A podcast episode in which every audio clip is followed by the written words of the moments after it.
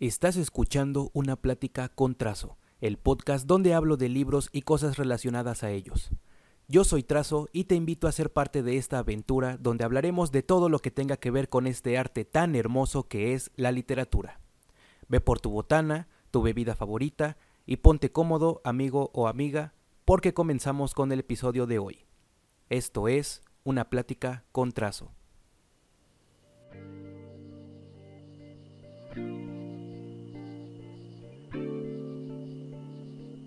Gente del vasto mundo del Internet, ¿cómo están? Bienvenidos a su podcast literario Una plática con trazo. Es un honor tenerlos de vuelta aquí conmigo. Pásenle a lo barrido que hoy tenemos dos temas muy importantes por hablar. Antes de comenzar, un poco de spam. Mi colección de relatos de terror, terrores reales e irreales está disponible en Amazon en formato físico y digital. Está teniendo buena aceptación y te invito a leerlo. No te vas a arrepentir. Si eres nuevo en este programa, te invito a escuchar los episodios anteriores y a seguirme en mis redes sociales Facebook e Instagram. Los links directos, al igual que mi libro, están en la descripción del episodio. Ahora sí amigos, basta de presentaciones y vamos directo al primer tema de este episodio. Siempre se ha dicho que la escritura funciona como una terapia, como una forma de liberar emociones y pensamientos dentro de nosotros. Los humanos tenemos esa característica de ser seres comunicativos. Sin embargo, como casi todo lo que existe en este mundo, la escritura tiene un lado oscuro que pocas personas conocen. Hoy tocaremos un tema un poco más sensible y oscuro, un fallo en el cerebro que vuelve una pesadilla algo que muchos consideran el paraíso. Volver a la escritura, uno de los mayores miedos que el ser humano puede vivir. La hipergrafía es algo real para la primera parte de este episodio te voy a contar sobre esto y sobre un escritor famoso que se cree la padecía. Comencemos hablando sobre su significado.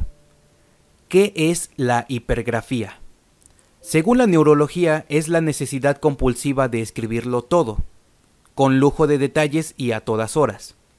Las personas que sufren hipergrafía llevan una libreta y lápiz en todo momento y escriben todo lo que pueden sin dejar hueco alguno en la hoja.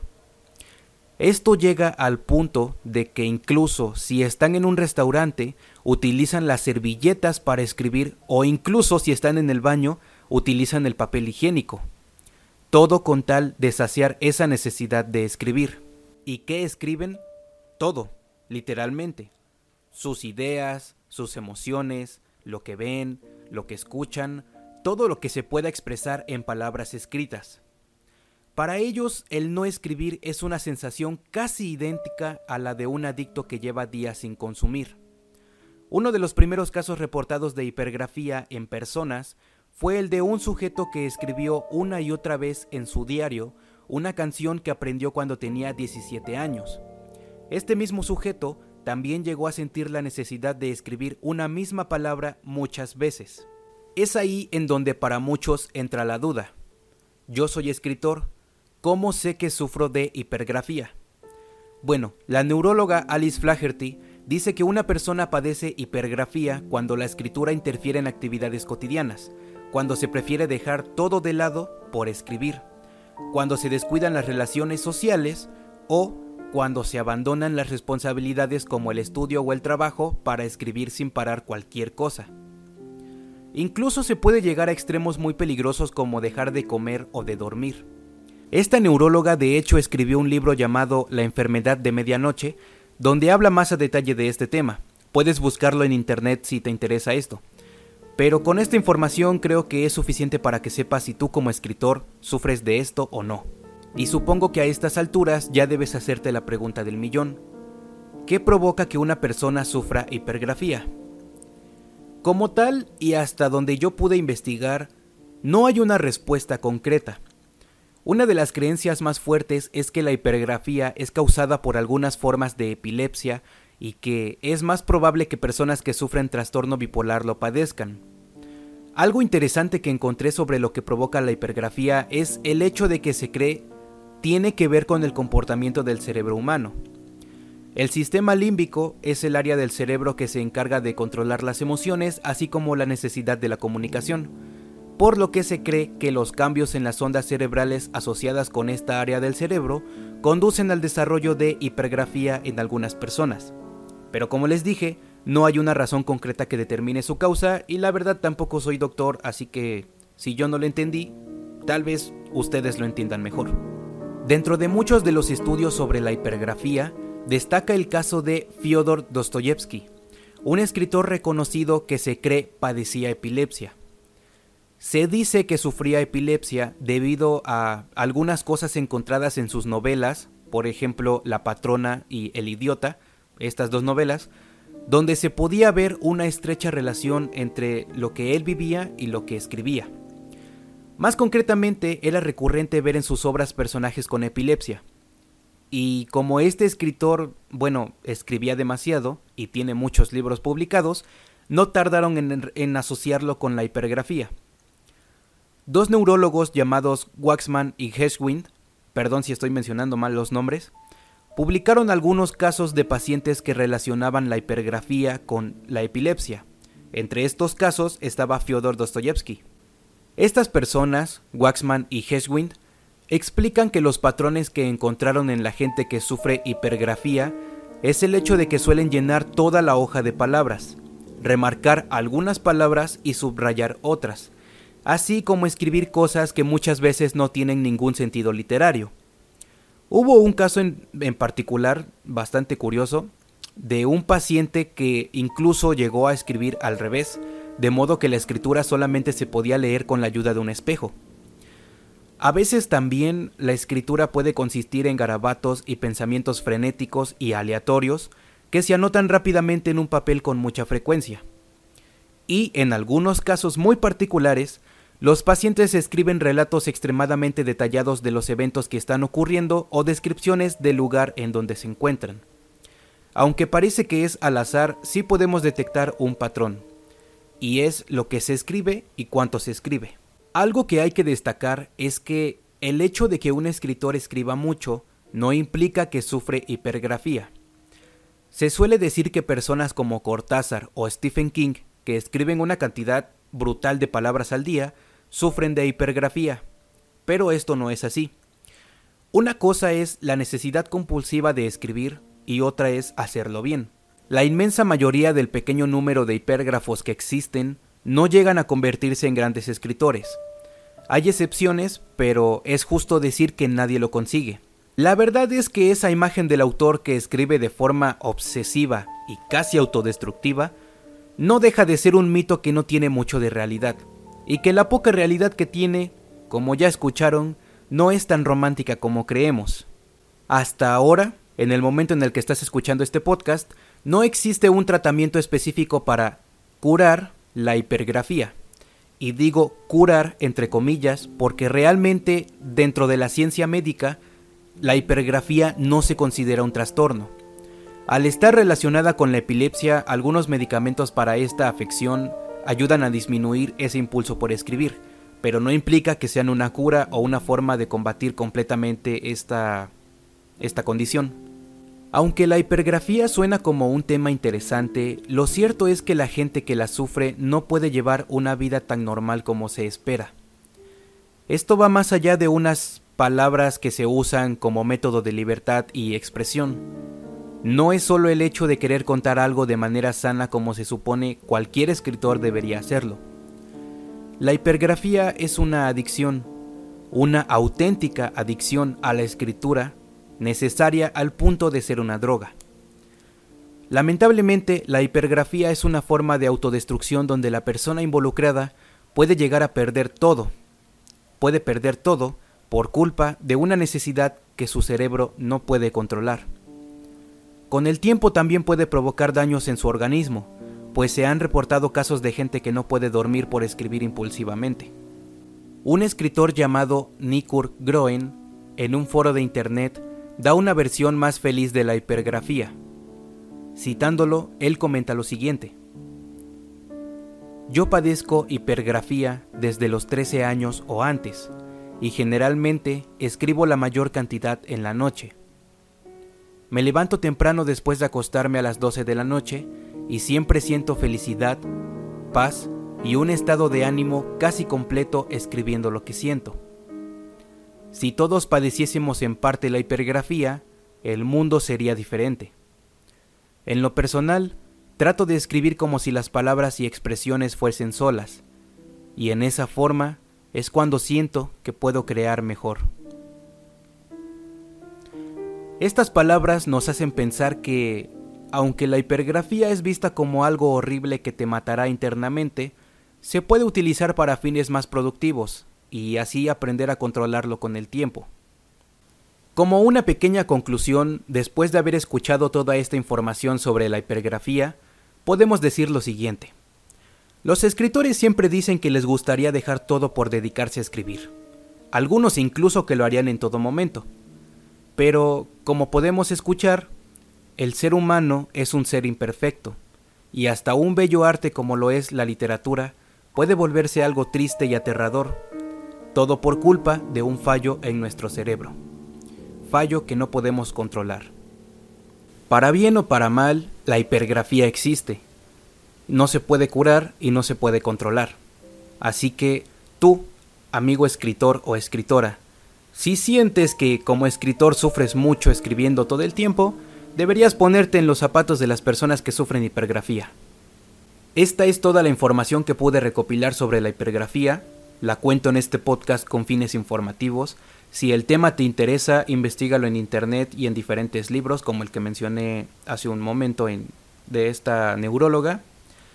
Y también que sirva un poco para recapacitar nosotros como escritores porque muchas veces, hay que ser honestos, los escritores se sienten mártires diciendo que escriben demasiado y que no son valorados.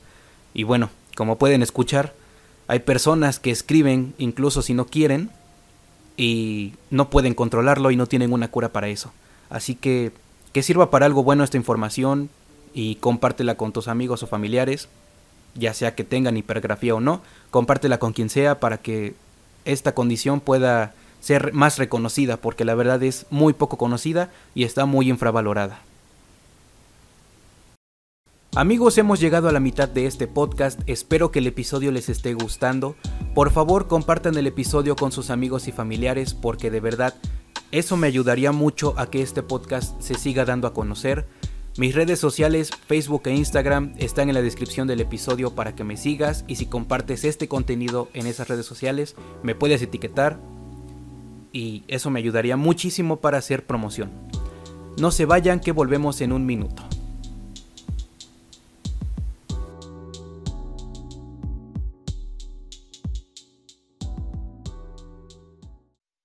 Hola, soy Lili, más conocida como lecturista, y estás escuchando una plática con Trazo.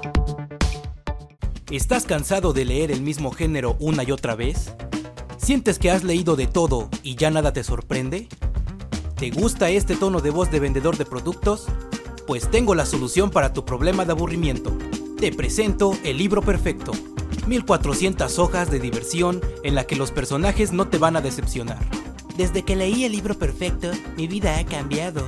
Ahora puedo escuchar los colores y conseguir fruncir el ceño. El libro perfecto es el producto ideal para tus alumnos si eres maestro. Es otro motivo más para que la lectura se sienta obligada por ser una tarea. Desde que leí el libro perfecto, descubrí que fue primero entre el huevo y la gallina. Desde que leí el libro perfecto, ahora mi mujer ya no me pega si no lavo los platos. Desde que leí el libro perfecto, los de Coppel ya no me molestan por las deudas. No sé si tenga que ver que me cambié el nombre y ahora vivo en otra ciudad.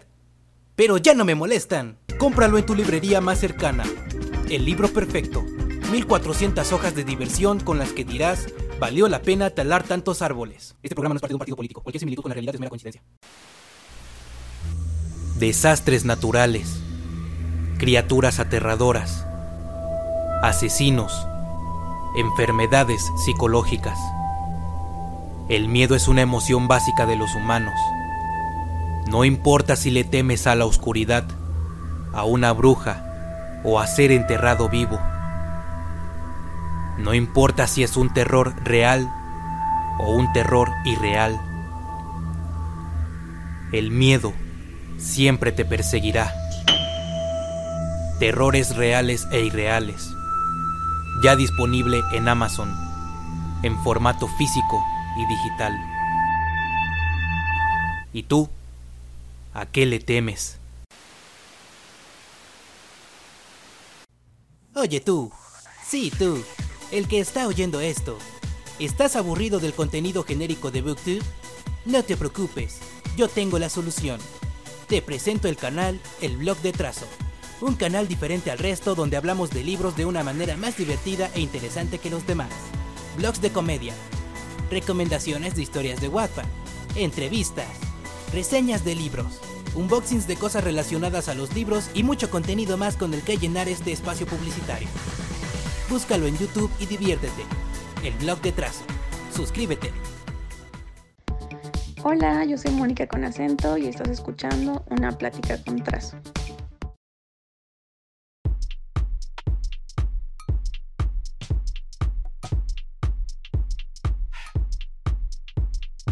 Hemos regresado, señoras y señores, bienvenidos de vuelta. Espero que el episodio les esté gustando.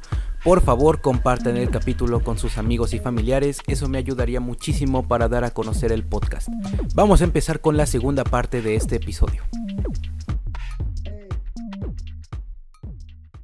Ya hablamos sobre la hipergrafía, este problema que afecta a los que escriben. Pero la escritura tiene una contraparte importante que lamentablemente también tiene un lado oscuro, la lectura. Aunque suene extraño, existe algo llamado bibliofobia, que es el miedo irracional a leer. ¿Quieres saber más? Ponte cómodo porque para la segunda parte de este podcast hablaremos sobre la bibliofobia. Voy a contarte una pequeña historia que servirá para entrar en contexto. Javier es un niño de primaria que tiene muchas dificultades para leer se confunde con las palabras y lee de una manera muy lenta. En sus ratos libres trata de mejorar, pero le es muy difícil y entra en desesperación. Un día, durante sus clases, la maestra le hace un examen oral a su grupo. Uno por uno tienen que pasar al frente y leer un texto. Aunque para todos es algo normal, algo que cualquiera puede hacer, tener que hacerlo para Javier es algo que ya desde el momento en que se enteró comenzó a sentir miedo. Cuando llega su turno de pasar al frente, Javier se siente nervioso, pero no tiene otra opción más que intentarlo. El niño comienza a leer, pero comienza a trabarse con las palabras y comienza a leer muy lento. Esto hace que sus compañeros comiencen a reírse y a murmurar entre ellos haciéndolo sentir miedo, pena y vergüenza.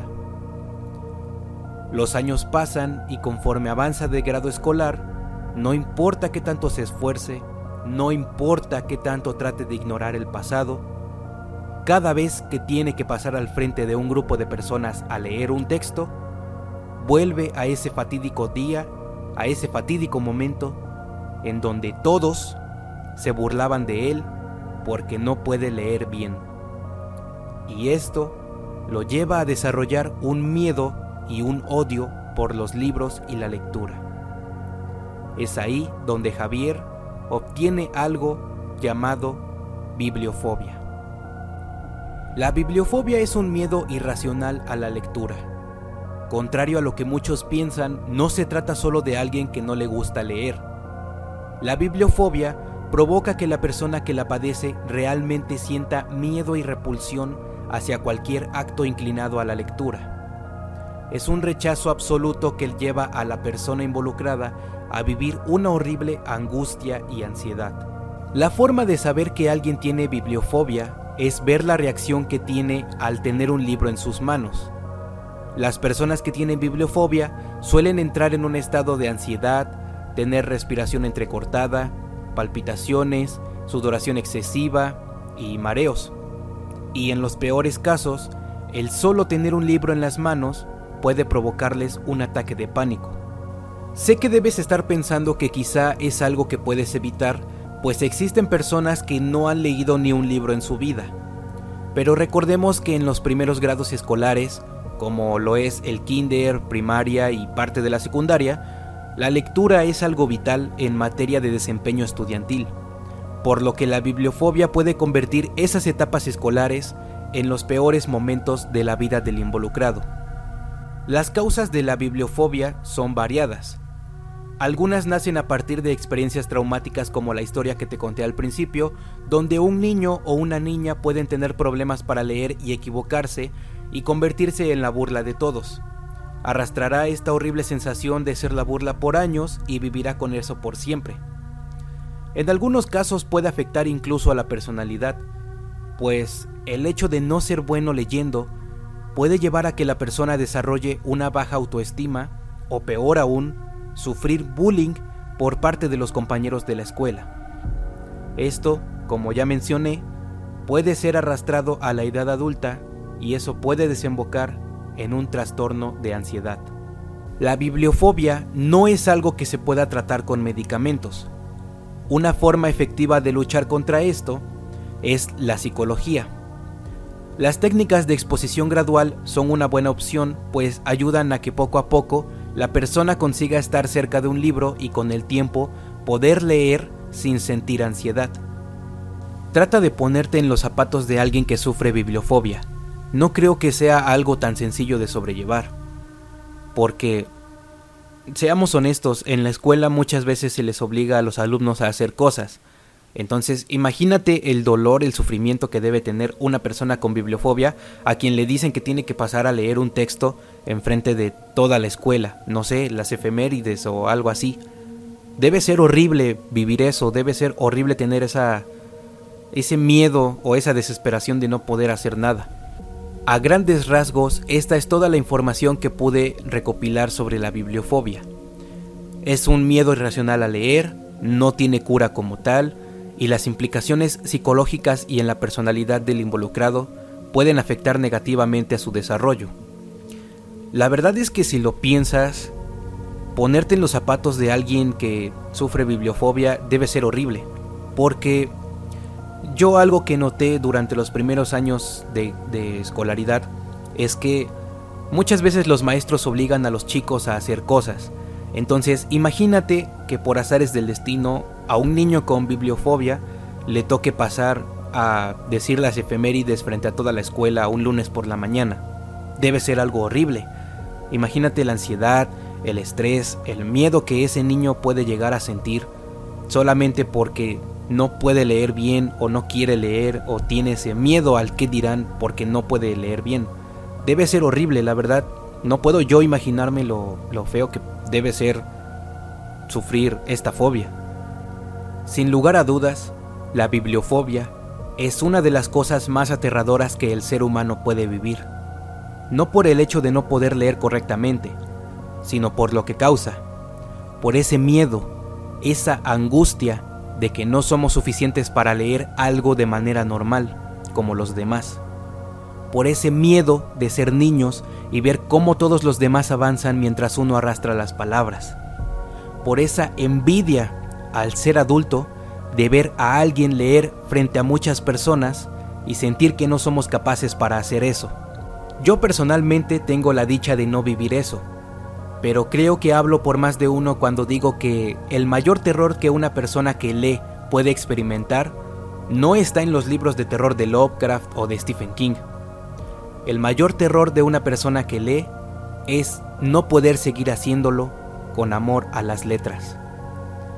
La bibliofobia es real y por eso hagamos que quien la padece la supere con una invitación a leer un buen libro, porque eso le puede cambiar la vida.